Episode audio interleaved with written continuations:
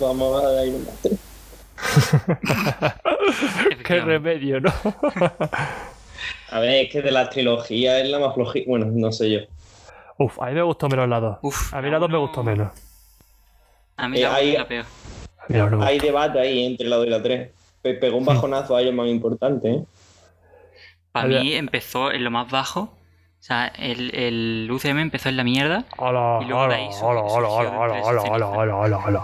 Pero la 2 y la 3 a mí no me gusta ninguna, ¿verdad? Pero Iron Man no te gusta la primera. No. O sea, es que no. Va contra No pasa nada. siempre, Siempre. ¿Qué, qué? Que no lo he escuchado. Que va contra O sea, voy contra Ah, siempre, siempre. Siempre. A mí la 3 como película, como digo yo, películas de acción superheroica me ha gustado mucho. Ahora, como película del UCM, yes. Si tomamos como referencia las otras dos, no, no, no, no, no. No, no, no, no, no, no, no. Para mí, realmente, Iron Man, el personaje, empieza con la segunda, que es cuando se empieza a explorar su pasado con el padre y todo eso. Realmente. Hombre, Bueno, claro. ¿Hemos empezado? Vamos a empezar, vamos a empezar. Exactamente, que aquí nos enrollamos como el monarca. ¿Qué? Como el monarca, como el rey en el discurso de Navidad. Ah, vale. Nos Se suponía que iba por ahí los tiros, pero. Sí, sí, va por ahí, va por ahí. va por ahí. Vale.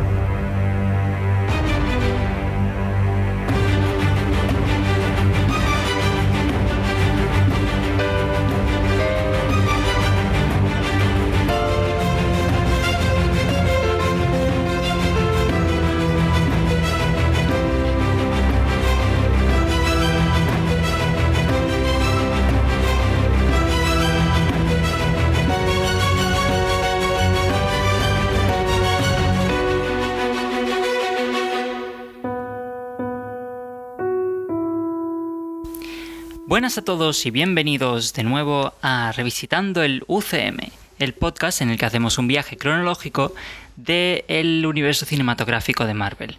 Y hoy, después de unos cuantos meses de, de descanso, no gesticules, que, no te pueden ver. Vamos a comenzar con la fase 2, con la primera película que eh, salió en 2013, en mayo de 2013, Iron Man 3.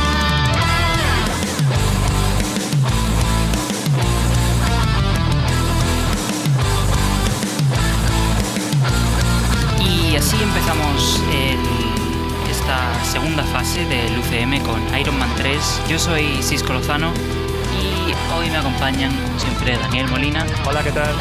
Y al otro lado del Skype tenemos a Alina Pozo y a Hola. Ángel Luque.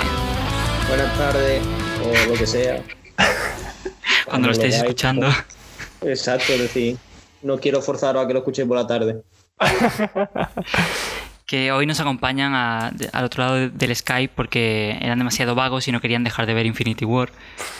Pero han hecho un esfuerzo y nos han dedicado un- una, una horita o, o así para, para que podamos discutir Iron Man 3. Y bueno, como he dicho antes, eh, esta película eh, salió en 2013, en mayo, no me acuerdo exactamente qué día, puede ser el 6 de mayo por ahí, eh, y fue dirigida por Shane Black. Es la primera película de Iron Man en, eh, en la que el director no fue John Favreau.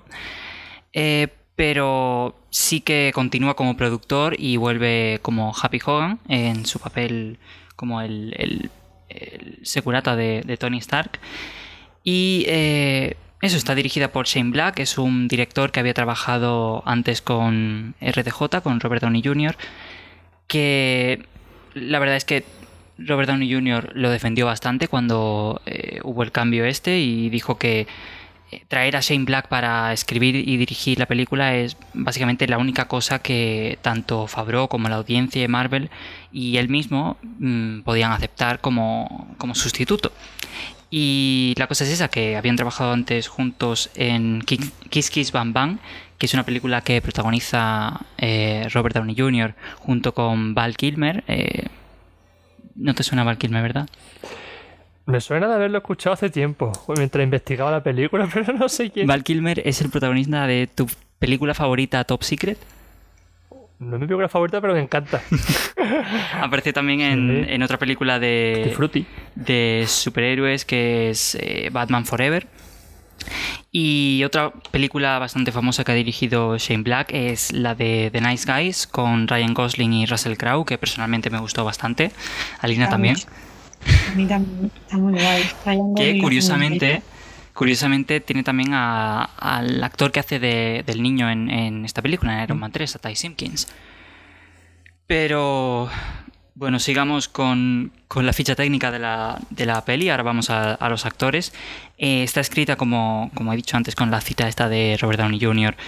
por el, el mismo Shane Black y por Drew, Drew Pierce, que fue también el que escribió y dirigió el corto del que hablaremos también un poco en este programa, que es All Hail the King. Y Drew Pierce también escribió una, una película de los Runaways, que ahora eh, ha sido adaptada a una serie. Recordamos que es un, un cómic de, de Marvel en el que los protagonistas son un grupo de chicos que son hijos de, de supervillanos, básicamente, y se unen para, para detenerlos y, y ponerle fin a sus planes malvados. Pero eso, esta película no se llegó a hacer. O sea, como los descendientes. Básicamente sí. Los Descendientes es la versión eh, clásicos de Disney de Runaways. Y eso, esta película está... eh, la historia en sí está basada un poco en una serie de cómics que se llama Extremis, que salió entre 2005 y 2006. Pero luego hablaremos un poco más de eso. Eh, vuelven los actores usuales. Tenemos a Robert Downey Jr., como hemos dicho, volviendo al papel de Tony Stark. Tenemos a Gwyneth Paltrow volviendo al papel de Pepper Potts, que había interpretado también en Los Vengadores. Tenemos a Don Cheadle haciendo de, de máquina de guerra, James Rhodes, John Favreau, como he dicho antes, como Happy, y Paul Bettany como... eh, me sale Friday, no es Friday. ¿Cómo se llama? Jarvis, gracias. ¿Cómo se llama? El que murió. Spoiler. ¿Te imaginas? Eh, tenemos. Aquí no tenemos. ¿Cómo? Que han tenido tiempo para vérselo. Ya no es spoiler. No, sí, van a haber muchos más expo- eh, spoilers. Spoilers en, en ese programa. Así que Como sí. llevamos haciendo todo el tiempo, vaya. Sí, sí. Esto es una revisita. Por lo que verlo a la vez que vamos haciendo los programas, como que no. Porque vamos a hablar de cosas del futuro, del pasado y todo junto a la vez. Eh, a quien no tenemos en esta película, eh, por primera vez en, en una película de Iron Man, es a, a Nick Furia y a la gente Coulson. Obviamente Coulson no, porque acaba de morir, aunque lo veremos más adelante, como ya hemos hablado, en Agentes de Shield. Pero a Nick Furia no se, lo- no se le ve el pelo, ajá, ajá, es calvo. Eh, por esta película, ni a ningún miembro de Shield. Es totalmente un, eh, una re- redistribución, creo que encaja esta palabra aquí, eh, del, del status quo de, que hemos visto hasta ahora de, de Iron Man. Y básicamente lo, le quitan todo lo que tenía para, para que vuelva a demostrar eh, su valía y su, su intelecto. Tenemos también a nuevos personajes. eh, continuamos explorando el pasado de los Stark, esta vez específicamente el de Tony. Tenemos esa escena de flashback al principio de la película eh, en la que se nos introducen dos personajes nuevos que son Aldrich Killian y Maya Hansen. Eh, están interpretados respectivamente por Guy Pearce y por Rebecca Hall. ¿Estás bien? ¿Has estornudado? Iba a estornudar. Vale. No te preocupes. Eh, el personaje de Aldrich Killian iba a ser interpretado, fue considerado para el papel eh, Jude Law, que, que, como hemos visto ya en, en el segundo programa, acabó siendo eh, el personaje de... ¿Cómo De se llamaba su Capitana Marvel. personaje? Sí, en Capitana Marvel. Eh, Eh, el mentor de, de, Sí, está pensando, de Carol. tampoco me sale un cri, punto. Un cri. Un cri de tantos. Y luego tenemos eh, a Jessica Chastain, que iba a interpretar un papel en esta película. De hecho, estaba. eh, la habían contratado, pero eh, finalmente tuvo que decir que no por problemas de, de que le coincidía con otro rodaje. Y eh, no he encontrado nada de, de quién iba a interpretar, pero yo creo que fue el personaje de Ellen Brandt, que es la matrona esta pelirroja Sí. que persigue a. que encuentra a Tony en el pueblo Mm. y que finalmente interpretó Stephanie, Stephanie Shostak. Y es un personaje que en los cómics eh, era la mujer de, de Man Thing, la, creo que se llama la cosa, cosa del pantano en, en español. No sé si te Eh, suena. suena- yo siempre lo conocido como vaya. Y en la sí, peli. en es la cosa del pantano. Sí, sí, que en español es la Vale. cosa del pantano. Vale, vale. Y iba a tener un papel mayor en, en la película, pero iba a ser como la segunda al cargo de Aldrich Killian, pero finalmente, finalmente no. Y, y el segundo al cargo fue el personaje ese calvo que creo que se llamaba Eric algo. Sí, me parece un ruso, vaya, un matón ruso. Sí. Y eso, como hemos dicho antes, esta historia está basada en Extremis, eh, aunque la mezcla un poco con los elementos de, de esta empresa AIM, eh, Advanced Idea Mechanics, que también son enemigos de, de Iron Man en, en los cómics desde hace tiempo, y con la del mandarín para resolver el arco de, de los 10 anillos que, que comenzó con la primera película de Iron Man. Y básicamente hace un batiburrillo así un poco cambiando algunos de los personajes, como por ejemplo a Aldrich eh, Killian, que, que es mucho más activo en la película. Eh, por ejemplo, eh, otra de las diferencias es que Tony Stark en los cómics es el que crea el virus de, de Extremis, que es una versión de nanotecnología del, del suero de Capitán América. Y sin embargo aquí eso, mezclan un poco la historia, eh, es Maya Hansen junto con Killian quienes eh, desarrollan este virus entre comillas porque realmente la película no es un virus no, No, es una un suero. vacuna, ese sí. es un, un suero y, Pero- y eso también Killian También Sí. ayuda un poquito Robert Downey Jr. eh, con la fórmula que le deja en la cama la- al principio de la película. cierto Sí. sí eso sí Sí, pero no Robert Downey Jr. ¿eh? no Tony Stark Eso. Buen, dato, buen dato. Y eso, el personaje de, de Killian en los cómics es un personaje que eh, es totalmente distinto, porque aquí lo vemos como una persona sin remordimientos y básicamente que haría cualquier cosa por, por ganar, en cierto modo, por superar a Tony. Pero en los cómics, eh, su contraparte es un personaje que sí que tiene esos eh, remordimientos y que después de vender el virus a, a los terroristas se arrepiente y llama para confesar y luego se suicida. O sea, algo que, que en la vida veríamos al personaje este de, de la película hacer. Pero ahí está la cosa. El, el resto sí que es bastante similar. Tiene que ver con una trama terrorista de terroristas, eh, ¿cómo se dice? Locales. No, locales. Nativos del- ¿Eh? de la ciudad. De la ciudad, bien, del país. ¿Nacionales? Hay una palabra. ¿Nacionales?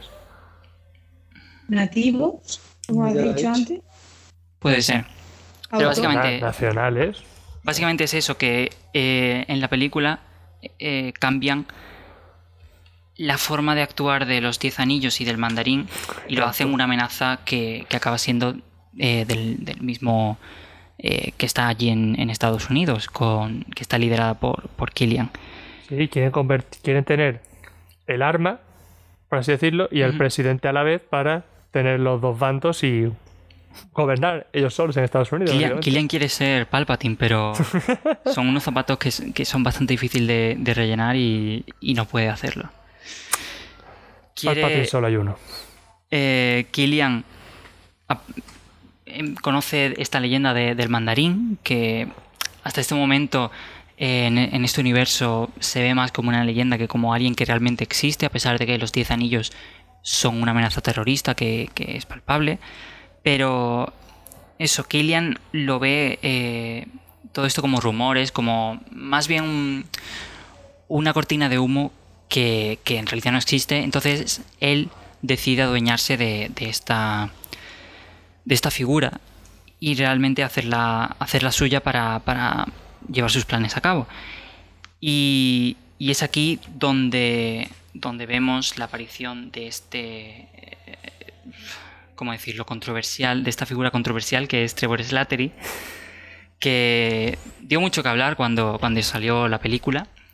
Eh, pero bueno, es un, es un actor británico interpretado por Ben Kingsley, otro actor británico, que por lo menos tiene ascendencia asiática, aunque no sea eh, china como la del mandarín real, pero es india, que eso se lo podemos dar. Pero. Por ahí te has librado. Pero eso, hicieron una, una cosa extraña, pero. Yo la verdad.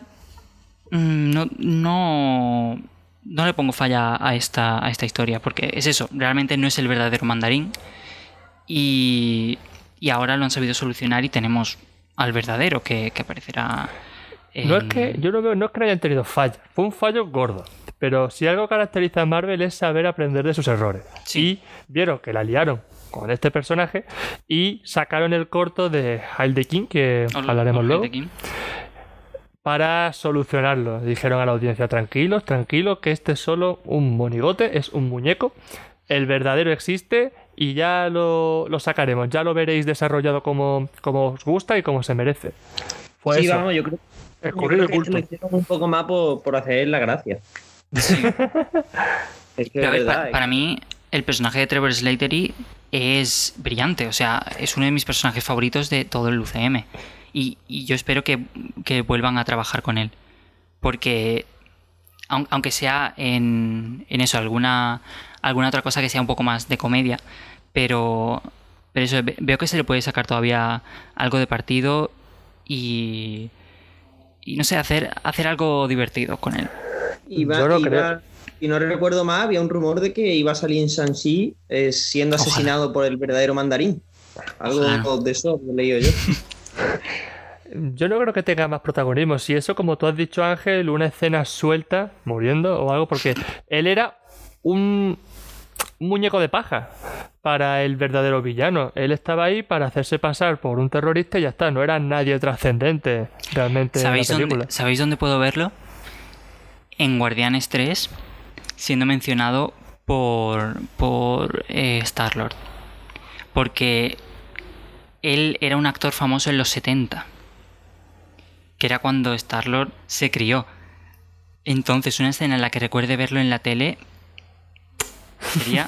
sería Que por Sí. cierto, uno de los rumores que había al principio de todo era que el niño del pueblo fuese Mm. Star-Lord de pequeño.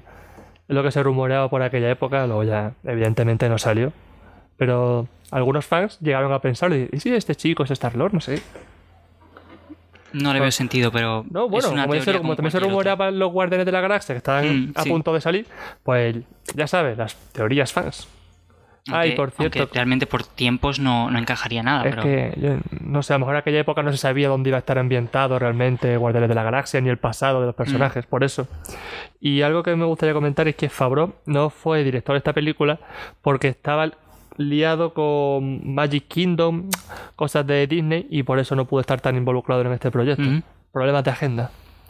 Yo quiero volver a, a eso que habéis dicho de, de que All Hail the King fuera un, un pensamiento de después, porque, eh, como he dicho antes, eh, fue, es- está, está escrito por... por eh, se me ha ido el nombre. Drew- el, Drew el director de la película. Drew Pearce, eh, uno de los coescritores de, de la película, está escrito y dirigido por él.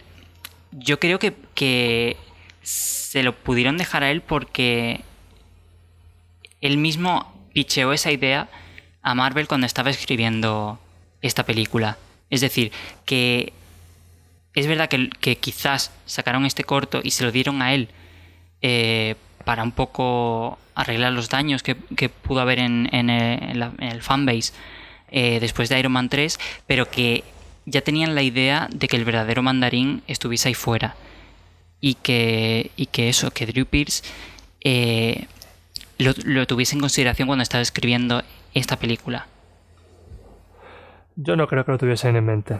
Yo no lo creo. Porque si hubiesen tenido en mente eso, habrían aprovechado un personaje tan fuerte como es el mandarín para, mm, para esta película y que fuese todo un éxito. Yo creo que fue una solución a posteriori. A mí simple y es que el llanamente. mandarín no me parece un personaje tan... Yo también considero que puede ser una solución a posteriori, aunque yo el corto no lo he visto. Él lo, lo conocía, he oído hablar de él, sé de que iba, pero no lo he llegado a ver nunca. Entonces yo lo veo más como una solución, como un parche momentáneo para luego utilizar el personaje cuando más hueco tuvieran, cuando más posibilidades tuvieran, que como Lo mismo digo. una idea previa. Pero la cosa es esa, que pueda el corto en sí puede haber sido un parche, pero que la idea ya la tuvieran en sí, porque es eso, mm, se considera al, al mandarín eh, un personaje bastante importante dentro de la mitología mm, más de Iron Man, de Marvel incluso. Eh, entonces no creo, aunque a mí me, ha parecido muy, muy creativa la forma de, de, utilizarlo en esta película, no creo que fuesen a desaprovecharlo de, de esa manera con, con esto. Entonces yo creo que, que fue un poco para tranquilizar a, a, la gente, pero que en sí sabían que iban a, a tenerlo ahí en el, en el catálogo para, para, usarlo en cualquier momento. Mm, tu teoría a mí me parece válida, pero yo sigo pensando que es lo anterior, lo de que un poquito a posteriores, porque Marvel, vale que es Marvel, pero al tener toda la influencia está a ver, que las grandes compañías a veces también la cagan. Y Disney también es muy de hacer las cosas, aunque ahí todavía no pertenecía, ¿o sí? No sí, me acuerdo. Sí. Mm. Pues ya está, más recargado me lo pone. Disney muchas veces muy vago y te intenta colar cosas. Cuando uno cuela, no, es que teníamos pensado hacer otra cosa. Ocurre con Frozen y con otro montón de películas que son así de relleno. Pero hay que recordar que que detrás de esto tenemos a Kevin Feige, que, Fe que Feige es famoso por tenerlo todo bajo control y que cuando se equivoca lo dice. Por lo menos cuando, cuando se trata de cosas suyas, cuando está metiendo la pata con otras cosas no, no lo dice, pero, pero eso cuando, cuando por ejemplo... Eh... Tenías que soltar la pollita, ¿eh? Sí, siempre. O sea, esa se la tengo dedicada a Feige. Al, en, en, también dijo que se arrepintió de, de Thor eh, teñir las cejas, me parece. Sí. ¿A Thor le teñido las cejas? En Sí, Vengadores y en. No, en Vengadores no, fue solo en la primera, sí. Sí. Es la primera. Pues no. Le hacían más rudo, pero es verdad que le quitaba personalidad. No se le veía, no podía interactuar con las cejas. Pero bueno, eh, pasando ahora de, de esta historia del, del mandarín, eh, si queréis vamos a hablar un poco de, de, Tony, de cómo afecta esta, esta historia a su arco en sí, a, a toda su, su historia. Eh, ¿cómo, ¿Cómo lo veis? ¿Qué Eh, afectó? Es la primera película post Vengadores y se le nota Mm. mucho que está por la muy, muy influido por lo que ha visto en el espacio, que ya empieza a estar un poquito rayado con su vida. Luego se acentúa eso con Era de Ultron cuando tiene la visión provocada por Wanda. Pero ya se empieza a ver que, que como que le va cogiendo mie- miedo. Aquí puede ser miedo al, al espacio. No, sí, mm, yo no lo vería como miedo, pero ya una preocupación por lo que puede llegar a venir y, y, si, y que se da cuenta que la Tierra realmente no está protegida y que no son los seres más inteligentes de- del espacio. Sí, un pequeño. Un pequeño pilar de cara a Ultron. Vaya, ya te están anunciando aquí que Tony va a estar preocupado de cara a defender la Tierra y va a ser la base, el fundamento de Ultron en Vengadores 2. Ujú. ¿Cuánto, ¿Cuánto le queda a Vengadores 2 después de esto? Dos añitos o tres, ¿no?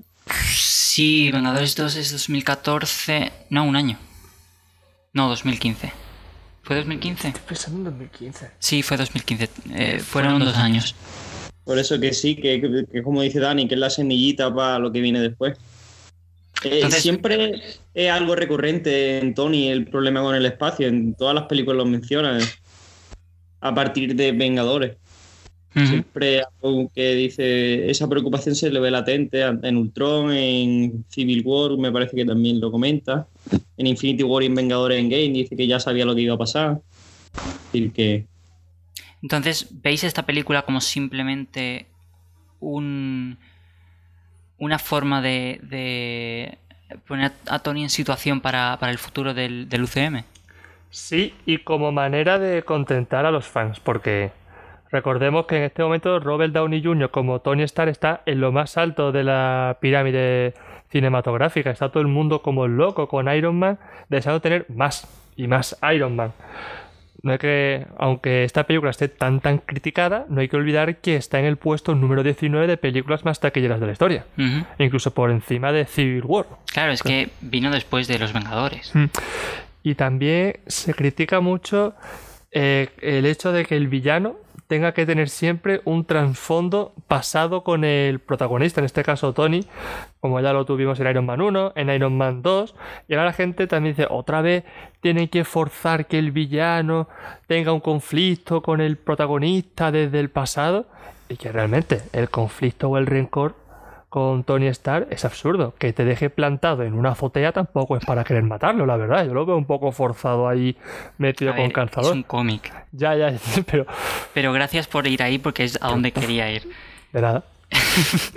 a veces los fans dicen, coño, no hace falta reliar tanto el lío, con que pongas a un antagonista y se enfrenta al protagonista es suficiente. Igual lo que tendrían que haber hecho aquí. La cosa es que la, historia de Tony está muy, muy ligada a, a eso, a los errores del pasado. Eh, la cuestión que tú dices de que eh, se repite mucho. eh, en el fondo nos gustan las cosas y las historias que, que se repiten. Que, que podamos... La música pop tiene mucho éxito precisamente por eso, porque utiliza estructuras que se repiten. Eh, el cine po- eh, popular es así porque tiene estructuras que se repiten. Entonces es, es eso, es algo que, que llama a la, a la naturaleza humana y, y en este caso son errores que se repiten. Y, y yo creo que, que es una forma de hacernos sentirnos identificados con, con el personaje. Todo- todos tenemos miedos, miedo a- de que un error del pasado vuelva a, a atormentarnos y, a- por ejemplo, a caernos dos veces con, con la misma piedra. Para mí, eh, el personaje de Tony es, es Sísifo de la mitología griega. Es, es un personaje que comete los mismos fallos una y otra vez. Y, y- y precisamente fue, fue castigado por su, por su astucia, por su el personaje de, de Sísifo. Ah, Por si alguien no lo conoce, el personaje de Sísifo es uno que, que por su por eso por su astucia, por su egolatría y, y por utilizar el, el engaño para, para conseguir lo que quería, que es básicamente el personaje de Tony antes de ser Iron Man, es este personaje que es eh, súper engreído, que, que básicamente usa a los demás para, para sus propios fines. Eh, básicamente es un personaje que es un poquito zorro. Sí. Eh, y, y por eso se lo castiga. Entonces, eh, este es el personaje de, de Iron Man. Muere eh, en, este, en este punto de la primera película para, para intentar solucionar sus errores. Es como un, un ultimátum que, que se le da. Y eh, a pesar de sus esfuerzos, el personaje de Sísifo nunca puede mantenerse en la cima. Es todo un, un ciclo de... Que, que por eso se, se relaciona también mucho con el dios solar egipcio, Ra, que es un ciclo de, de llegar a la cima y luego volver a bajar. Eh, a los picos siempre le suceden valles y por eso el destino de Tony realmente era la muerte. Porque no podía, no podía ganar de otra forma. Es, es como el Fisi- Sísifo, es la única forma que tenía de, de triunfar, lle- llegar al Hades. Pero eso, como en los mitos, la, la historia evoluciona para que la siguiente generación solucione los fallos del anterior. Y, y Tony corrige sus fallos de forma distinta en cada una de, de las películas, aunque puedan ser fallos similares. No sé si, si estás de acuerdo un poco por dónde voy. Sí, pero esta vez repetirlo. En la 1 se vio. En la 2 más o menos lo mantuvieron. Pero en la 3 otra vez vuelta a la 1. Es que el personaje de Tony, entonces, una historia en tres arcos, o sea, en, en tres actos. Primero, segundo y tercero. Es igual que, eh, como hablamos con, con Marcos, la historia de Thor es la familia. Y en todas se vuelve a reiterar esos temas. Son. Por eso Marvel cuenta su- sus historias en trilogías, porque son tres arcos de una misma historia. Entonces se tratan los mismos temas Vale, una y otra vez. En este caso, la 1 y la 3 son muy, muy similares. Voy arriba, mi pasado me atormenta, voy para abajo y luego vuelvo a subir. Que se ha vuelto mm, a repetir, es lo único que yo le he hecho en falta. Y también la motivación del villano. Lo de la azotea. mm, Que abandonar en una azotea, a mí no me parece motivo suficiente. A ver, ten en cuenta que Aldrich Killian es un personaje que está discapacitado y que seguramente desde el principio, o sea, desde siempre, le han tratado de esa forma. Eso seguro. Y tenía a la figura de Tony Stark como un héroe y que tu héroe te trate de esa manera y te tenga como la mierda y que te quedes ahí arriba, que, eso. que casi mueras, porque Aldrich Killian casi muere en esa azotea. Porque se suicida, se intenta tirar, ¿no? Eh, puede ser. No me acuerdo si era por frío o por eso. No recuerdo eso que se entiende tirar, ¿eh? Yo tampoco. Me suena morir. más que, que es por frío. Macho, si tienes frío, quítate de ahí. Pero por eso mismo, él está totalmente cegado por su. por idolatrar a Tony. No me parece una motivación buena. Y ahí se da cuenta. Sí, El personaje ya está un poco trastornado antes de ese momento, es decir, Efectivamente. Hombre, eso seguro, eso tiene seguro. una obsesión insana. Lo único que ese momento es el detonante, ¿no? claro. Es ahí como está. el punto en el que dice, hostia, tengo que matar a este hombre, no sé, no sé cuánto, pero siempre ha estado como obsesionado, obsesionado, y de repente tu ídolo te trata bien cuando todo el mundo te ha tratado mal, y es una mentira lo que te ha hecho, porque Tony Stark Mm. le trata bien, lo deja se mete en el ascensor, le dice que lo va a ver luego, que es una gran idea, todo el rollo, y es como, hostia, me trata bien mi ídolo, el que estoy obsesionado toda mi vida, pero luego es mentira, luego me deja tirado en una azotea, muriéndome de frío, mientras él se lo está pasando bien. Pero yo sigo fantan... Le falta ahí un motivo claro para creer. Yo, a lo que tú decías antes de que eh, es la misma historia en la 1 y en la 3, Muy parecido. eh, yo le veo un sentido eh, narrativo en, el- en cuanto a que en la primera ¿Mm? Se, se trata el, el tropo este de los pecados del padre, en el que el problema surge de, de algo que ha hecho su padre, Eso fue más en la segunda. y en la primera también. O sea, las dos primeras son pecados del padre, y en esta se introduce eh, esa idea de que él también se ha generado demonios, no solo son los de su padre. Él también ha, ha cometido errores que vuelven para atormentarlo. Y, y es eso, an- antes de él estuvo Howard y después de él le sucede Peter, que en lo que hemos visto en la última película es básicamente lo que vemos en, en Iron Man 1 y 2, que son los fallos del padre, entre comillas, de Peter, los que vuelven a, atormentar a Peter. ¿Has dicho fallo del padre Peter? Eh, el padre, entre comillas, de Peter es Tony, Ah, vale, vale. que es su padre en cuanto a mentor. vale, vale. ¿Sí? vale. Pero me he perdido algo. ¿Quería decir algo, Alina? Ahora solo te estaba col- colocando la gafa. Te da la razón. Pero la razón Vale. que Pero es eso, es que la, la historia de Tony tiene muchas capas y esta es a la de las generaciones Mm. y solucionar los errores del anterior, pero también eh, tenemos el arco de, de la armadura, de cómo él ve esa doble faceta de sí mismo que también se explora en, en esta película. Y es que, en, como he dicho, en la primera película Tony muere y tiene que vivir dentro de una armadura para seguir con vida. Sí. En la segunda es esa misma armadura la que lo está matando, a la vez que lo está manteniendo con vida. Mm. Y al final consigue que, que no pase esto, que la armadura realmente lo, lo que haga es mantenerlo con vida y no matarlo. Entonces es como que ahí está en la, en la cumbre. Y Bueno, luego, luego al final de esta película se quita la armadura, como diciendo ya no me hace falta porque se opera. No ese, ese fallo no lo entiendo. Es decir, a mí eso no me gustó. ¿Por qué se lo quita? Espérate, voy ahí. En, en cuanto a. De forma narrativa. Eh, eso, en, en esta lo vemos después de una experiencia de nuevo cercana a la muerte, que es la que vimos en, en Los Vengadores. Y ahí es cuando Tony completa esa parte del viaje del héroe de, de Joseph Campbell, que, en el que vuelve del, inframundo. Tony, eh, aquí vemos como eso le afecta y como esa dicotomía que tiene, ese desdoblamiento de la personalidad, tenemos un, Tony que no sabe ser fuera de la armadura, no solo ser héroe, sino no sabe cómo ser una persona fuera de la armadura. ser marido. O Efectivamente. pareja, novio, no sé si se ha Mm. casado no. tiene mucho complejo de. mm, o sea, Tony Stark para sí mismo él se pone una serie de metas y no se ve lo suficientemente bueno como para alcanzarlas. Siempre Mm. se autocuestiona, ya sea a nivel de llevar la empresa o el traje, digamos, el papel de superhéroe. Sí, definitivamente. Y, y es eso, es eh, que esa armadura él lo utiliza como, como una máscara detrás de la que ocultarse, que sin ella no, eso, no sabe interactuar con el, con el mundo en, est- en este punto en el que estamos en Iron Man 3. Y incluso vemos, como tú mencionabas antes, cuando está con Pepper, que Pepper está hablando con una armadura vacía. Exacto. Es una carcasa vacía. Tony ya no es nada en ese momento. Es la armadura de Iron Man.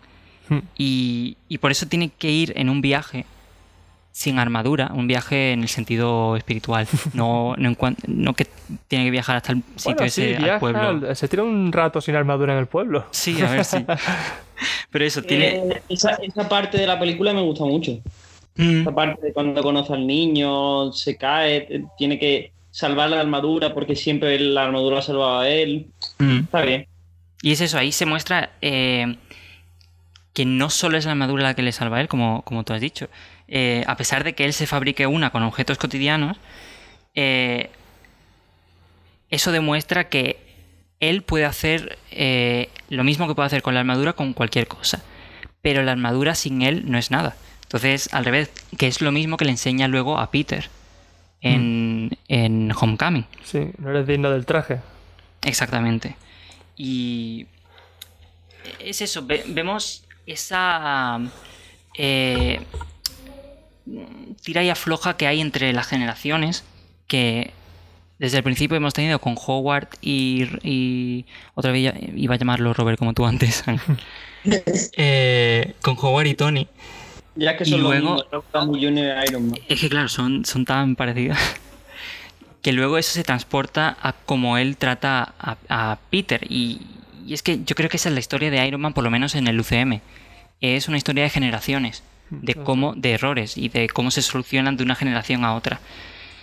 Y, y también por, por lo que tú estabas eh, comentando antes, Ángel, eh, que después de esa otra razón por la que lo tenemos que ver sin armadura aquí es después de esa invasión alien en Vengadores, él ha podido ganar. Entonces, ¿a qué lo tenemos que enfrentar ahora para, para poder demostrar que sigue siendo eh, poderoso, pero sin, sin poder ir por ahí y cargárselo todo? Que es lo que el problema que van a tener en Capitana Marvel 2, que es todopoderosa y que, qué amenaza va a tener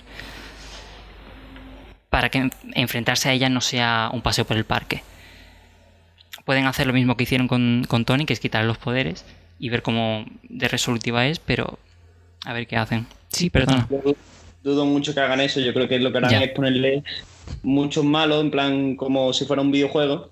Y pasándote malo. Y luego un boss final que es un poco más complicado, pero ya está. No sé, es que no sé. Realmente yo creo que ese es el problema, que le están dando mucho poder a ciertos personajes Mm, y, y buscarle un villano a su altura. A Thor le tuvieron que bajar el fuelle porque ya veían Sí. que se podía, podía contar, ¿no? A lo mejor hacen lo mismo, la vuelven gorda a Capitana Marvel. Madre mía. Y bueno, yo. bajarán el poder a Capitana Marvel de alguna manera, pero dudo que sea a base de carbohidratos. Con todo el funcionó. La envuelven, la, la enharinan. Y bueno, lo que yo decía, lo- a mí lo de la historia del pueblo, tengo una doble moral. Me gustó, Mm. pero a la vez moral. no.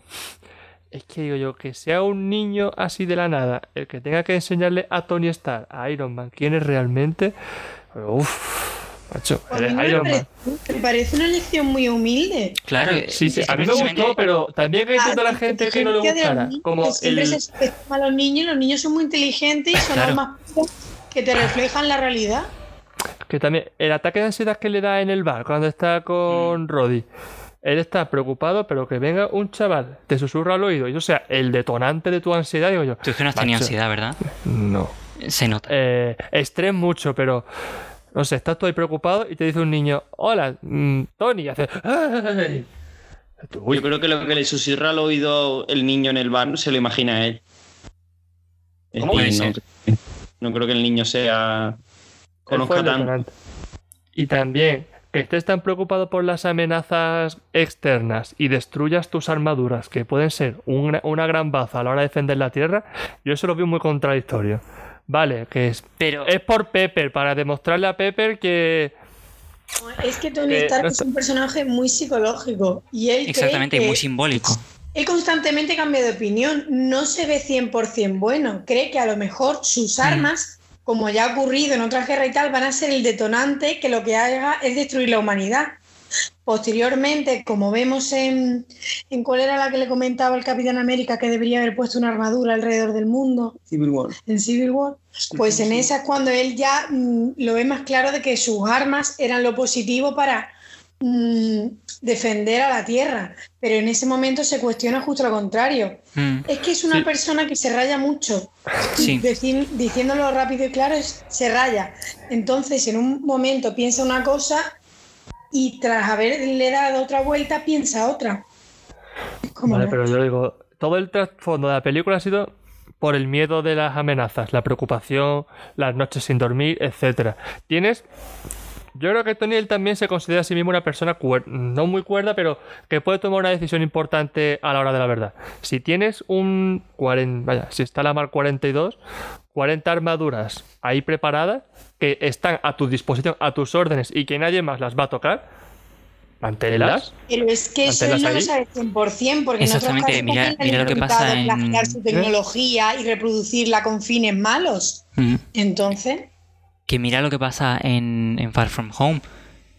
Mm. Un, un cualquiera se hace con, con sus drones. Vale, pero es que se lo dejó a un adolescente. también Sí, fue- pero eso le podría haber pasado también a él. Entonces, él no se fía de eso. Pero además, es eso que tú lo estás mirando. Tú lo estás Sí, mirando desde. Sí, perdón, perdón, perdón. ¿Qué vas a decir? Perdona. perdón. No, que nada más lejos, que has puesto muy buen ejemplo Tom Home, pero que en la propia primera de Iron Man ya está intentando plagiar. Claro. Y en la segunda, La primera le plagian. casi lo consiguen. La primera también le plagian. Vale, en la primera es que él vende las armas, están a disposición del público, las armaduras son solo No, suyas. no, La armadura de Iron Monger. Ah, esa, vale. Bueno, pero esa es que ahí tiene acceso también su. Eh, no me acuerdo ya cómo se llama. este. Obadiah. Ese, Novadaya, a, la- a su armadura. Por lo que dan a entender, nadie más tiene acceso. Están en su garaje, bajo llave y como mucho Pepe. Ya, pero aún así están ahí. El mundo de la armadura de Iron Man mola, es decir, cada cual está más guay que el anterior. En la pelea final, tiene una armadura que Aquí, aquí cada uno va a su mundo. a su Esa es la moral de la historia. De Iron Man mola. Lo quería comentar antes, pero habéis pasado muy rápido y no me ha dejado. Pero es que las armaduras que tienen, hay armaduras que están muy guay. Que me quedé con ganas de, hostia, pues esa me hubiera gustado verla más, más tiempo. Pero bueno, Igor, que es claramente una predecesora de la Hulkbuster. Mm. Sa- sacaron, cuando salió esta película, sacaron imágenes promocionales de, de toda la armadura, de las 42 armaduras. Ujú.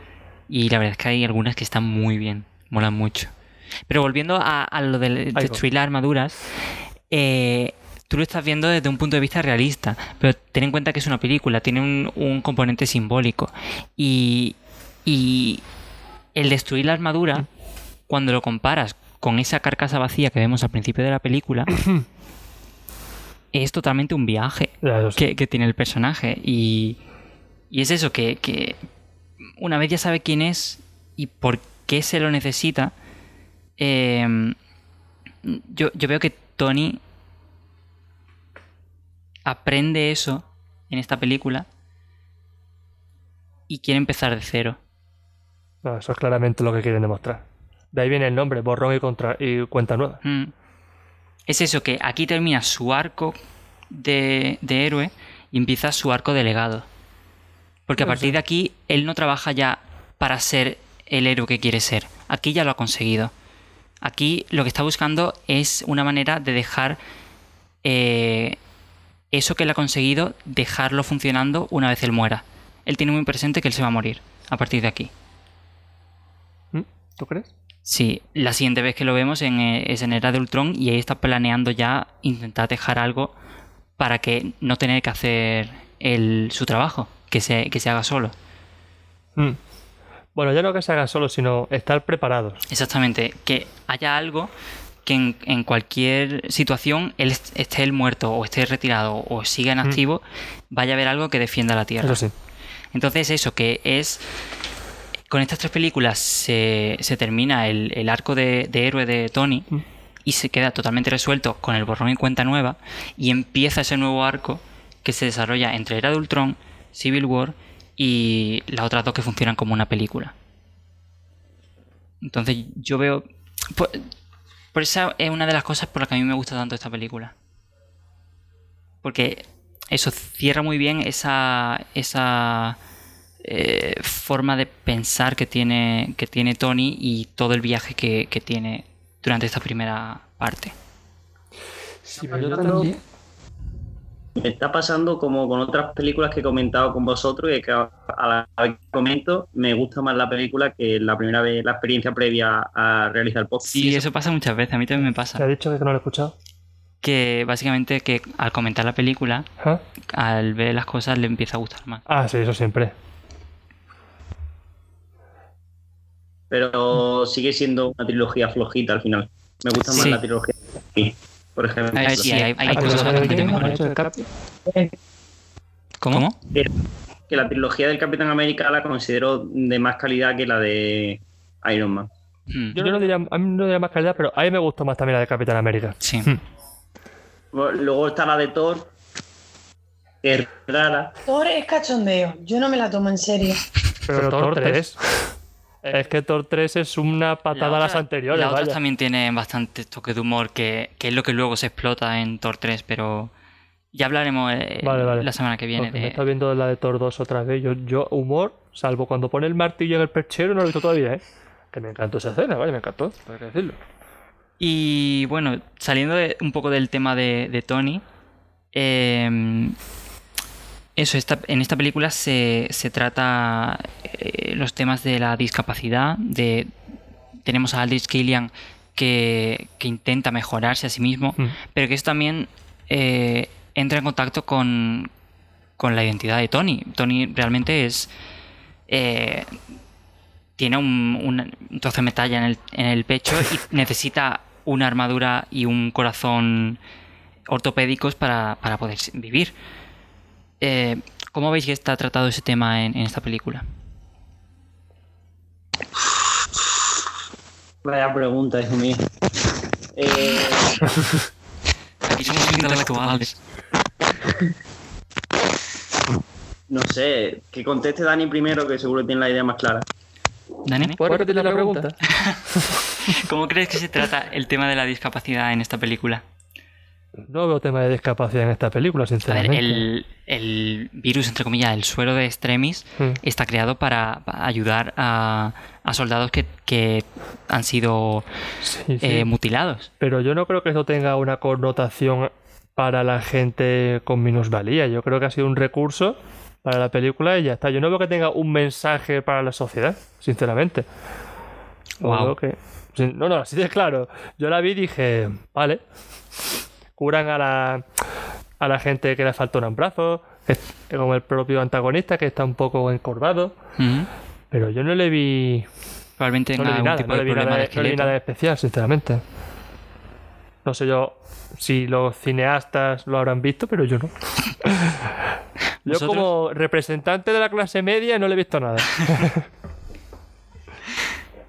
¿A vosotros os dijo algo el, el tema? ¿Cómo, ¿O cómo se trató el tema? ¿Lo, lo viste bien tratado o...? Mm, no me acuerdo. Yo creo que. Uf, Dios, vale. Eh, que el- eh, tiene un doble mensaje. Eh, por un lado, es verdad que intenta buscar una cura, por así decirlo, para la- las personas con problemas físicos. Y como que el mensaje final que te deja la peli es que no es tan importante esos problemas físicos que se puedan llegar a tener que con esfuerzo y superación, como le pasa al propio Iron Man, que no tiene Corazón. Sí, que tiene, como- no sé, no le llamaría minusvalía, pero tiene un problema, que Sí. se muere. Y, y que con esfuerzo y, y trabajo y, y eso, pues como que logra tener una vida plena. Con esfuerzo, trabajo y un dineral para crear el reactor del que es normal, ¿eh? A ver, el primero se lo creó Vale. en una cueva. También es verdad, también es verdad, también es verdad. Lo Sí. crea en una prueba. Sí, sí, sí. Que luego lo mejore con dinero, ya eso es el problema. Pero es verdad que Iron Man es brillante. Pero que tampoco creo que sea un tema recurrente en la película No, la, la- la eso- discapacidad. Puede, si vi hilas muy finas, Sí, puedes verlo. Un tema ahí que está mm, subjetivamente metido. Ujú. Entonces lo veis más como simplemente un- una herramienta que usa el guion para, para eh, poner en marcha la trama. Totalmente. Yo lo veo así. Mm. Que si te puedo analizar, a lo mejor le sacas algo, pero más hay un complemento que otra cosa. Y ya que estamos con el, el tema de Extremis, eh, con el final de la película, ¿qué os parece que fuera Pepper la que salvara el día finalmente en, en esta película? Alguien tenía que salvarlo. Alguien tenía que salvarlo. A mí me gustó mucho porque se empieza a ver a Pepper no simplemente como la pareja, eh, la... joder, Secretaria. no, quiero decir la, la figura amorosa o amante de Tony Stark, sino que se la, em- ya con la segunda un cada vez un Sí, poco con la más. segunda que, Pero que, que se la se empieza hace a con ver la más empresa. como una sí. igual, no simplemente la mujer de... Mm, Ya no es la dama en apuros, como es lo que tú quieres decir, ¿no? claro. Hombre, ya empieza, ya aquí está dirigiendo la empresa mucho tiempo. En la segunda también se la cede, pero que sigue, sigue siendo un poco, estando un poco a la sombra de Tony, aquí ya no, aquí es en plan, vamos a remangarnos y Mm. si si es que él no puede con todo, tengo que ayudarlo. Y además, Vamos a pegar además, además eh, ella también tiene una relación con el villano de la película. No es solo un villano de Tony, también eh, está en, en contraposición con ella. Sí. eh, le- ella le rechazó varias veces cuando trabajaban juntos. O Mm. estaban en clase, no me acuerdo bien. Eh, exnovio, ¿no era un exnovio o algo de eso? No, él le pidió salir varias Sí. veces y ella le rechazaba. Uh, madre mía, con la Pepe. Salseo. Una rompecorazones. Pero, pero sí, en este. Otra armadura de, que está muy chula. Va ganando, Sí, va ganando Pepe el protagonismo en la película Sí. y en la A mí saga. me parece muy guay el final. Yo creo que el final es lo que más me gusta de la peli.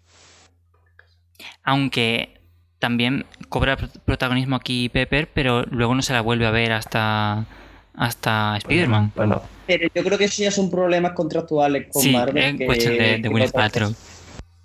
hasta Spider-Man has dicho. que- Mm, En Spider-Man Homecoming ¿sale Pepe? sí, Ah, al final. Ah, vale, vale. O sea, pestañea y te la pierdes. Ah, Pero vale. sale. Pero ya ya pestañando. te la pierdes. ¿En Civil War no sale también un poco? No, No, no, en no. Civil War Tony dice que se han separado, Ah, que se están dando un tiempo. Exactamente. Es verdad, verdad, verdad. Pero no sale Pero ella. yo, yo creo que es por problemas contractuales con, Sí, con Marvel más que otra cosa, porque Mm. no, luego la veis y tiene Pero la luego, mujer por ejemplo, está muy guay en, en Endgame cuando se ve a, toda la- a todas las mujeres Sí. Marvel, todas las superheroínas y aparece ella. Y le dan un papel a ella, que fue la que lo empezó todo. Un cierre muy chulo de personaje, Sí, que es como su sí. momento álgido. ¿Volverá a salir aunque esté Tony muerto? Ah, Ella no ha muerto, ella sigue ahí. Si hacen, Ella ¿eh? peli- si hacen una película que se está rumoreando sobre la A-Force, sí sale. Si no, Mm. dudo mucho yo que salga, a no sé que sea como eh, flashback o como cameo o algo de eso. Va a ser el próximo cameo en las películas de, de Spider-Man. No va a salir otro personaje del, del UCM, solo Pepper. No, yo creo que... no O la armadura no de rescate. No, va, va a estar haciendo un branch con Tia May. Yo lo veo. Pero, pero eso, a no ser que mm, salga la A-Force, eh, no creo que la volvamos a ver más. Y eh, ahora el otro personaje eh, del trío de, de Iron Man, que son Iron Man, Pepper y Rhodes, Rhodey. Pensaba que iba a decir Happy. A ver, Happy es un poco más secundario. Vale, vale, vale. Eh, tenemos a, a Roddy en la armadura de Iron Patriot en esta película. Eh, ¿Realmente veis que, que era necesario meterle...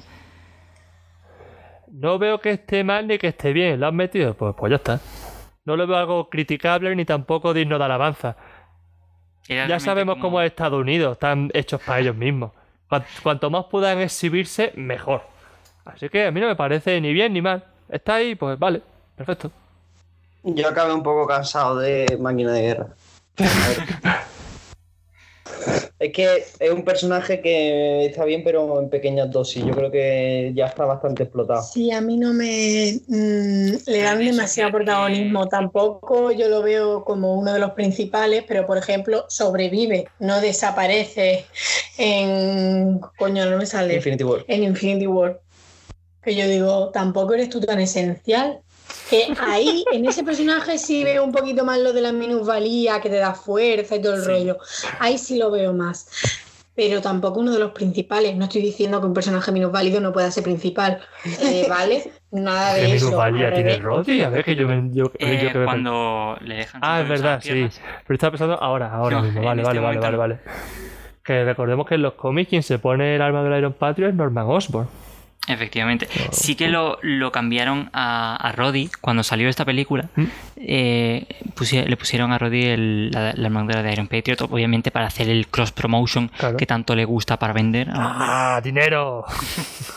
Pero, pero es verdad, Norman Osborn fue el, el original que estaba debajo de, de esa armadura. ¿Creéis que, pod- que podríamos ver volver a la armadura de Iron Patriot con Norman Osborn? Que el, el Norman Osborn del UCM sea más el, el Osborn eh, que es un hombre de negocios, que llega a ser presidente de los Estados Unidos, que se mete en esta armadura y que lleva a los eh, Vengadores Oscuros, más que el Duende Verde. Uf, es que el Duende Verde es un personaje muy, muy fuerte. Pero ten en cuenta que el Duende Verde se ha usado ya en, en Ya. las otras dos encarnaciones de, de Spider-Man. Se ha usado ya, pero yo quiero ver un Duende Verde con Norman Osborn. Me gustaría mucho. no digo que sea necesario. recurso. ¿Eh? Quizás como último re- recurso del personaje una vez que ha- le han vencido todas las demás veces. Pues sí, puede ser. Se pone manos a la obra. Es verdad que ya está usado y a Marvel le gusta reciclar, no le gusta reciclar el pasado, le gusta ir innovándose, pero a mí me gustaría verlo. A mí como deseo personal me, me encantaría ver un duende verde de Norman Osborn más que un Iron Patriot, sinceramente. Mm. Pues a mí, a mí no, a mí me gusta más la otra idea. A mí también. Yo los. Vengadores, los Vengadores Oscuros los veo muy bien dirigidos por Norman Osborn y como futuro es más largo plazo que meterlo como Duende Verde. Ya, eso sí, a mí no se me ocurre nadie mejor dirigiendo unos Vengadores Oscuros Sí. que este hombre. Y es eso, que siempre tienen la posibilidad de, una vez hayan vencido a los Vengadores Oscuros, que, que Osborn decida tomarse el- tomar eh, carta en el asunto personalmente Mm. e ir a enfrentarse, por ejemplo, a Spider-Man con- como el Duende Verde, ya después de todo. Pero eso, y hablando del, del presidente de los Estados Unidos, eh, en esta película se nos introduce a, a un presidente original de- del UCM eh, que, según el canon, sustituye a Obama. Eh, o sea, en el UCM Obama no tiene dos, dos mandatos, sino uno solo. Mm. Y, y eso, se llama presidente Matthew Ellis, que probablemente su nombre venga de eh, el escritor de, de la, la- Sí, es un guiño a, ¿A Warren a Ellis? Extremis, ¿se llamaba la- el Sí. cómic? Extremis, sí. que está escrito por Warren Mm, Ellis. Sí, es un guiño a él. Y eso es un personaje que, que luego vemos en, fo- en fotos en Capitán América, en la siguiente. Y sale también en tres episodios de Agentes de Shield. ¿Creéis que se le podría haber sacado más partido a, a este presidente de los Estados Unidos original de, del universo? Está bien, ¿para qué más? Gracias, aquí se acaba el programa. Ángel 2019, está bien. ¿Para qué más? Es verdad, es verdad. Es decir, eh, yo qué sé. mm, Tampoco. Eh, no, tengo, no tengo más que añadir, la verdad. Solo. Yo no voy a decir nada. Sí, yo tampoco tengo más que añadir. Es que, Ha es que quedado un claro. comentario tan contundente como ese, un argumento tan fuerte. Lo único que sí voy a añadir, pero es sobre el, el vicepresidente, no sobre el presidente, es que está interpretado por Miguel Ferrer, que Alina te sonará de, de Twin Peaks, es el, el agente, se me ha olvidado el nombre, el compañero de Cooper. Ah, sí, sí, sé quién es. Que es un Pues poco borde, pero luego te cae muy sí, que es un, un bollito, un bollito bien. Sí, con co- corteza dura, pero un bollito. sé quién es. Eh, pues su, última aparición en cine antes de su muerte en 2017. Salió luego en, en ¿Señora Twin Peaks, por ejemplo. Ese señor ha muerto, murió. Hace dos años. Seguro no lo sabía, joder. Pero Pues- era joven. O sea, mm, Sí, no joven, joven, pero yo qué sé, cincuenta y tantos, ¿no? sesenta y tanto. Bueno, de joven tampoco, Sí, vamos a es joven, pero se murió. Bueno, per- perdón por, por darte la noticia de esta forma. Tenías que enterarte. Mejor ahora que no dentro de 10 años y sea el shock aún mayor. Pues a sí. ver la, la serie. Y yo, hostia, está muerto. Bueno, No. Eh, y bueno, yo realmente no tengo nada más que añadir como, como Ángel. Eh, ¿Queréis resaltar algo de la película? Que en la escena del rescate de los 13 pasajeros del avión, cuando explota, que ahí se usaron 600, un equipo de paracaidistas profesionales, no recuerde la fuerza, lo que sea, no me acuerdo mismo el nombre, y fueron un total de 630 saltos ¡Wow! en 10 días. Bueno, estuvieron ahí todo el rato para arriba. 60 pa- saltos por día.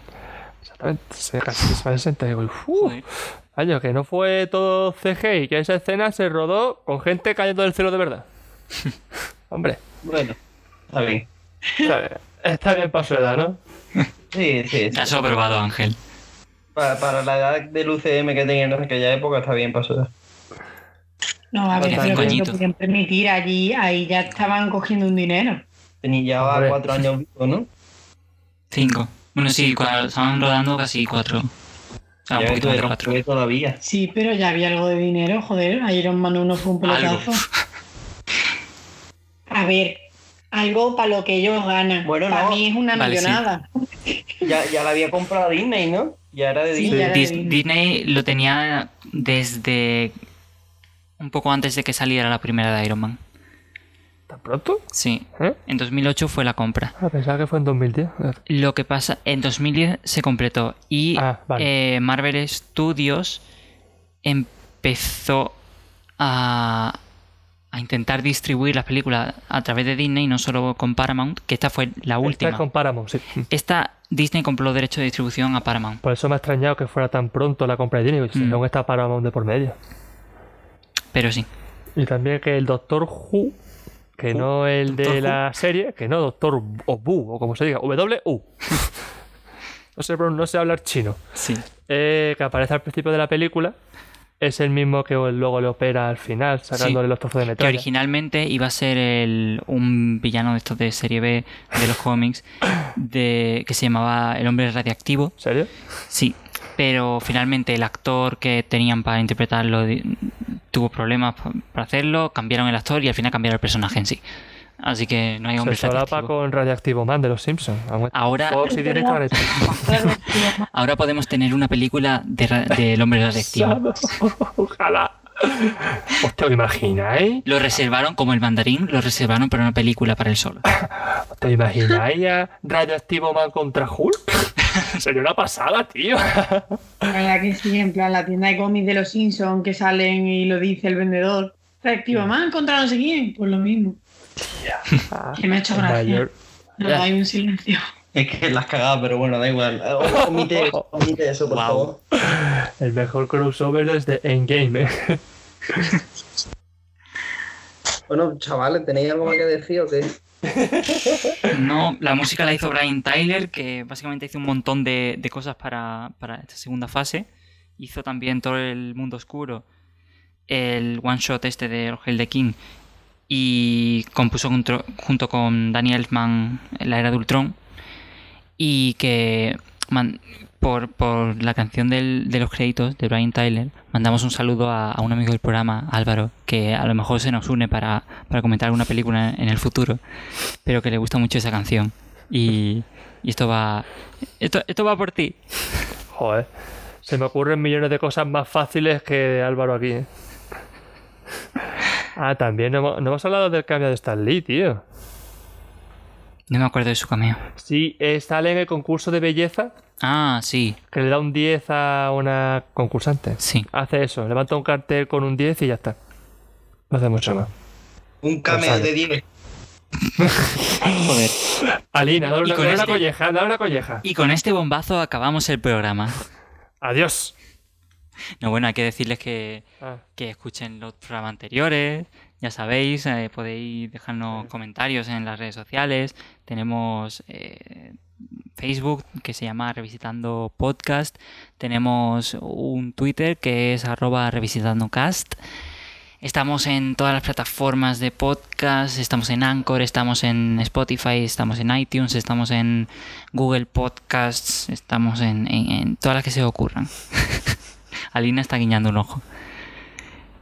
Y eso, compartid el, el programa si, si os ha gustado, si no también. Eh, sí, porque... Para reíros y criticar. Exactamente. Que nosotros estamos aquí para, para entreteneros, sea de la forma que sea. Exactamente. Lo siento por los spoilers. Bueno, eso ya es, es trademark del programa. Bueno, y eso. Nos vemos la semana, o no- nos podréis oír la semana que viene eh, con Thor el Mundo Oscuro. Y El que, el que está seguido del programa que se vea la película antes del podcast de la semana que viene. También se recomienda que la vean los participantes del podcast, ¿vale? Va por ti, Alina. Va por ti, Ángel. por mí no. Yo creo que eso tú, que tú te las ves. O por lo menos te acuerdas. Sí. Es que me las vi en febrero, todas. ¿eh? Que me las vi en febrero. Yo me acuerdo de todo el Yo también me acuerdo. Perdón que no me haya acordado de algo de Iron Man y que tenga vida fuera del Es- universo. Estáis todos perdonados. Id en paz.